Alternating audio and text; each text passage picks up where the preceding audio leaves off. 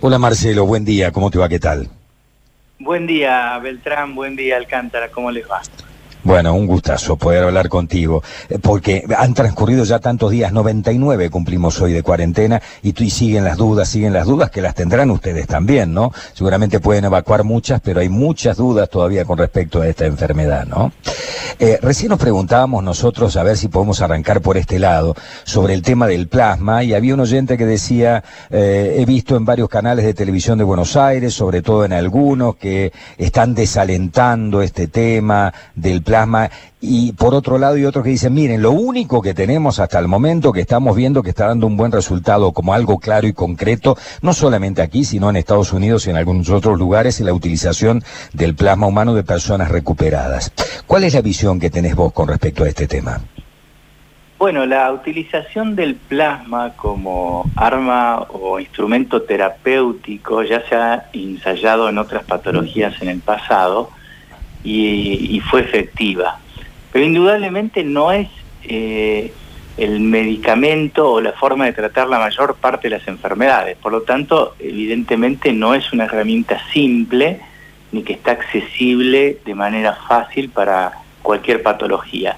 En el caso del COVID-19, del coronavirus, eh, se ha visto y es bastante lógico que si los pacientes desarrollan anticuerpos protectores, anticuerpos neutralizantes, me refiero a los pacientes infectados, su plasma ya posee una herramienta antiviral potencialmente muy efectiva. Ese es un poco el principio de la utilidad del plasma de un convaleciente o el plasma de una persona que se ha recuperado. El problema que tenemos es, digamos, técnicamente no es una herramienta fácil de usar, porque requiere evidentemente extraer el plasma primero del, paciente recuperado, luego demostrar que hay anticuerpos suficientemente protectores y después introducir, tratar o transfundir, por decirlo de alguna manera, este plasma al paciente infectado a ver si lo podemos curar o mejorar su pronóstico. Todo eso, como se imaginarán ustedes y los oyentes, no es tomar una pastillita cada ocho horas que la tenemos en la mesa de luz, ¿verdad? Entonces, quizá por ese lado viene la situación, digamos, no tan alentadora y eh, no hay una certeza absoluta que esta herramienta va a funcionar. Y el punto clave, y ahora lo voy a describir brevemente, es que no todas las personas que se infectan con coronavirus desarrollan anticuerpos protectores de manera eficiente y en cantidad. Por lo tanto, tampoco tenemos la garantía que todas las personas recuperadas van a poder donar este plasma. Y después lo que acabo de explicar, ¿no? Toda la tecnología para retirarlo, procesarlo y hacerlo después transfundible a las personas este, infectadas como un instrumento terapéutico, ¿no? Ahora, ayer escuchaba una colega tuya de la Universidad Nacional de Córdoba que decía, de la Facultad de Medicina, ¿no? De, que, creo que era del Centro Virológico, que decía que se puede detectar claramente, sacando, extrayendo un poco de plasma, si tiene o no esa carga necesaria de anticuerpos para ver si puede ser procesado y utilizado o no ese plasma. O sea, ya han llegado a tener la tecnología para poder hacerlo in situ. Sí, sí, no, por supuesto que la tecnología está la, pregunta un poco y la duda que a veces se plantea, bueno, perfecto, pero a lo mejor medimos a 10 personas infectadas y solamente podemos utilizar dos, por decirlo de alguna manera. Además, ¿cuál es la cantidad que necesitas y cómo haces vos para universalizar a cientos o miles de personas potencialmente infectadas para eh, transfundírselo y comprobar que funciona? Pero de hecho sí funciona y de hecho sí se ha utilizado y sí sabemos que hay personas que se han recuperado. O sea que yo diría que es una herramienta más que útil, más que alentadora, ilusionante, pero que no está accesible de una manera inmediata, ni tenemos, como decía, ya el proceso terminado como para empezar a usarlo en forma masiva, por lo menos en este momento, ¿no? Bien. Eh, ¿Cómo ves el proceso este de, la enfermedad, esto de que empezamos tan temprano nosotros con la cuarentena? Fuimos corriendo el arco, decía yo, ¿no? El presidente en su primera locución dijo, miren, con esto no vamos a terminar con la enfermedad, ni vamos a impedir de que la gente se contagie, lo vamos a hacer por algún tiempo, hasta tanto nosotros podemos poner el sistema de salud en valor y podamos atender, si en caso de que haya un pico, a toda la gente sin que haya inconvenientes, no queremos, dijo, esa postal o esa foto fotografía, la de Italia, la de España o la de Ecuador, donde la gente moría prácticamente en la calle o desatendida, ¿no? Ahora seguimos corriendo el arco, ¿no? Es como que queremos evadir esto esperando qué sé yo qué cosa, ¿no? Porque en algún momento va a llegar. Ya vimos que en la última semana en AMBA se duplicó la cantidad de casos, se duplicaron la cantidad de casos, ¿no?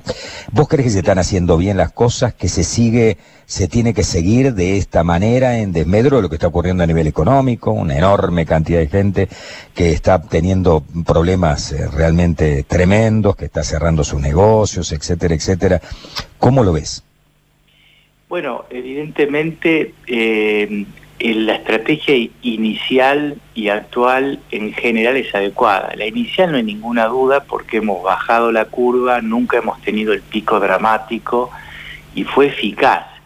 El problema lo que vos comentás es, lógico, ¿no? Cómo sostener esto en el tiempo, ¿no? Estamos ya llegando a más de tres meses y esto complica y complica mucho. Algunos hablan de otros daños colaterales que están surgiendo, van a surgir a raíz de la cuarentena, entonces este, vestimos un santo y desvestimos otro, ¿verdad? Pero, digamos, técnicamente este tipo de enfermedades de transmisión tan eficaz, tan impresionante y con este exceso de mortalidad que hemos visto, no hay demasiadas soluciones más que el aislamiento. Y el aislamiento extremo es la cuarentena. Yo creo que sirvió la estrictez de la cuarentena sin ningún tipo de duda y fue una estrategia este, muy bien adecuada. adecuada para el momento, bajó la curva, no hubo exceso de mortalidad, pero estamos viendo que ahora las goteras empiezan a filtrar, ¿no? Y empiezan a aparecer nuevos casos y bueno, la gente comenzó a movilizarse, el transporte público, sobre todo en la región que vos mencionabas del AMBA, es tremendo la, dificultad para mantener el aislamiento y lo que vamos a ver es, un, es brotes y exceso de casos sobre todo en esos lugares, esperemos que podamos seguir conteniendo en Córdoba. Córdoba, la verdad, sigue manteniendo la, epidemia eh, muy bien controlada, a pesar de que, bueno, se ha visto que con todos estos movimientos eh, de las últimas semanas hay varios brotes, todavía pequeños, bastante bien controlados por las autoridades del COE, sobre todo, que realmente están trabajando muy, muy bien, con una eficacia y eh, una tarea denodada para tratar de que esos brotes se apaguen lo antes posible. Entonces, bueno, la duda que tenemos todos, ¿no? ¿Cuánto se puede aguantar? Me parece que hay que seguir con el concepto de, cuarentena flexibilizada o administrada, es decir, evidentemente, si nosotros podemos lograr que las personas que tienen que abrir sus, sus empleos, sus trabajos, sus industrias, sus comercios, su actividad en general, lo hagan con una nueva cabeza, con esta cabeza del aislamiento físico, con esta cabeza del distanciamiento, de, la protección eh, del barbijo y, y todas las medidas que por todos conocemos, creo que hay que seguir avanzando en esta apertura, sin ningún tipo como decimos nosotros, Marcelo, acostumbrarnos a vivir en modo COVID-19, la nueva normalidad, distanciamiento, utilización de barbijo, medidas de higiene. Las personas que están en el grupo de riesgo sí tienen que estar confinadas y las tenemos que cuidar. Y nosotros tenemos que ser muy cuidadosos de cuidarnos y cuidarte. Yo te cuido, vos me cuidas. Es difícil, ¿no? Vos, fíjate que la gente, allá en todas las plazas de barrio, todos los días hay partiditos de fútbol acá en Córdoba, ¿no? Imagínate lo que es el conurbano profundo. Por eso, o sea, lo que tenemos que seguir es educando y concientizando. Yo siempre digo, eh, las horas hoy que tenemos en nuestras casas, la, la gente en general, si bien muchos estamos trabajando quizás hasta más, pero tenemos tiempo de ver la televisión, ustedes con la radio, y ahí tiene que haber instrucción, instrucción, instrucción permanente, inclusive poner a los líderes de opinión, poner a los personajes queridos por la sociedad, los deportistas, los cantantes, los periodistas, los quien sea, que estemos hablando permanentemente de este nuevo modo de vivir. Porque, a ver, una cosa es salir a trabajar y abrir un comercio, una industria, lo que fuere, y otra cosa es hacer un baby shower o juntarnos 50 en un asado a celebrar el cumpleaños porque no aguantamos más estar este, compartiendo un asado mm. este, sin barbijo y de cumpleaños. Eso es lo que hay que cambiar. Estamos de acuerdo absolutamente. Nacho, ¿te quedó algo en el tintero? Eh, sí, simplemente consultarle al, doctor. Eh, todos los días tenemos novedades, fechas, tiempos que se manejan en cuanto a la posibilidad de alguna vacuna. ¿Tienen algo último, doctor, en concreto que se pueda, digamos, asegurar o todavía seguimos en el ámbito de, de especulaciones o de algunas noticias que surgen a nivel mundial? Seguimos igual, tal cual lo que vos decís, porque más de una vez se dijo desde el principio que este es un proceso largo el, que piensa tener una vacuna en tres meses es desde el desconocimiento de lo que implica licenciar, probar, demostrar eficacia en un proceso farmacológico, en este caso una vacuna. Llevan no menos de un año en general y hay otros productos, inclusive vacunas, que es mucho más de un año. Por supuesto que acá se puso el acelerador y se trata de acortar los tiempos en muchas cosas. Pero ¿de qué serviría apurarnos con una vacuna que a lo mejor tenga un 30, 40, 45% de eficacia en cuanto a la protección, porque no se hicieron bien las cosas, porque no se probaron bien los antígenos, porque no se demostró la eficacia de la fabricación de anticuerpos?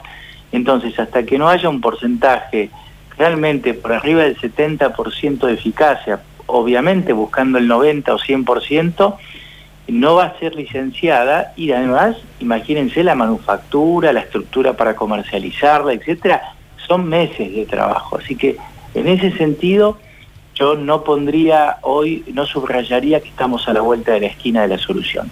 Sí creo Marcelo, que quizás sea la solución final este, esta situación de la, de la inmunización con la vacuna. ¿no? Te agradecemos como siempre muchísimo el contacto telefónico. Muchas gracias ¿eh? por compartir todo lo que sabes con la gente. Mucho gusto a ustedes y a la, y a la audiencia. Gracias, gracias. buen día y buen fin de semana. Bueno, el doctor Marcelo Martín, entonces, charlando con nosotros, Beto.